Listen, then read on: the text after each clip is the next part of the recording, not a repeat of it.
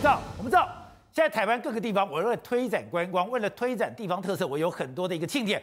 现在台南的龙旗乡，它有一个空山祭，哎，弄得非常漂漂亮的一个灯节，就没有想到停电，哎，现在这个停电。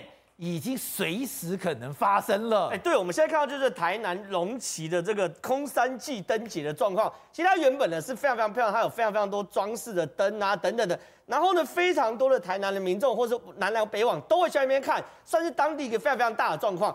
结果呢，既然呢在十号晚上七点半的时候发生无预警停电，哎，这停电是非常非常麻烦，因为它在山上啊，宝杰哥。它停电里面有一千多人还在那个山区，那下不了山吗？下不了山。后来是工作人员拿着手电筒开始引导大家走下山，很危险呐。那当然停电啦，大家就要去问啦，为什么停电，对不对？长期看关键时刻的朋友就知道为什么停电，馈线跳脱，又是馈线跳脱，跳脱。那到底馈线为什么跳脱呢？有时候说老旧或怎么样的，现在传出来有的人是说是因为道路摊贩的所以中断。可是道路摊贩应该不换算是馈线跳脱，对呀、啊，馈线端是馈线端哦。如果道路摊贩是道路摊贩，所以到底是什么样？其实坦白讲，每一次我都讲，我们分析过太多次，反正他就讲出一个我们听不懂的名词，他就稀乎就过去。而且每次停电，不同的人都有不同理由。对啊，不同人都有不同理由，但是无论什么理由，结论就是亏钱掉多嘛。有什么穿山甲什么一大堆，反正就是亏钱掉多。那好了，那这边东西就大家面临到，就是说。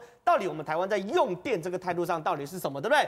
今天有一个这两天呢、有个大新闻，我觉得可以给大家参考。因为欧盟一直在讨论绿能的定义是什么，绿能的定义一些太阳能、风力、潮汐这些都没有问题。可是有两个东西欧盟在讨论，一个是天然气，另外是核电，到底应应不应该算到绿能里面？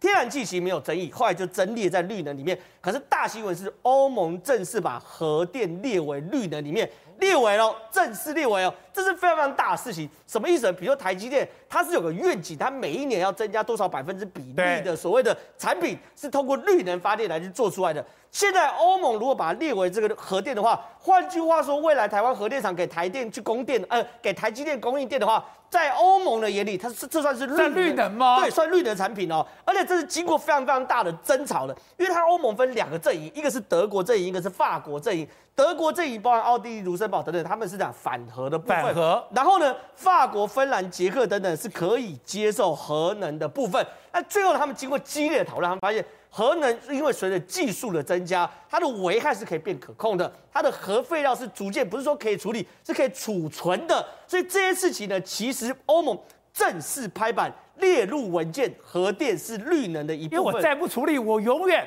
被这个俄罗斯卡脖子了，永远被俄罗斯卡脖子啊！现在整个欧洲惨到什么程度？哎，他跟日本求救要天然气，哎，因为你看，导播我们带这边来看，很清楚，你看哦，整个欧洲拿到的俄罗斯的天然气是急剧下降的。现在是美国在救他，他们现在连跟日本都来求救，所以有欧洲跨出这一步的时候，其实台湾也可以开始思考。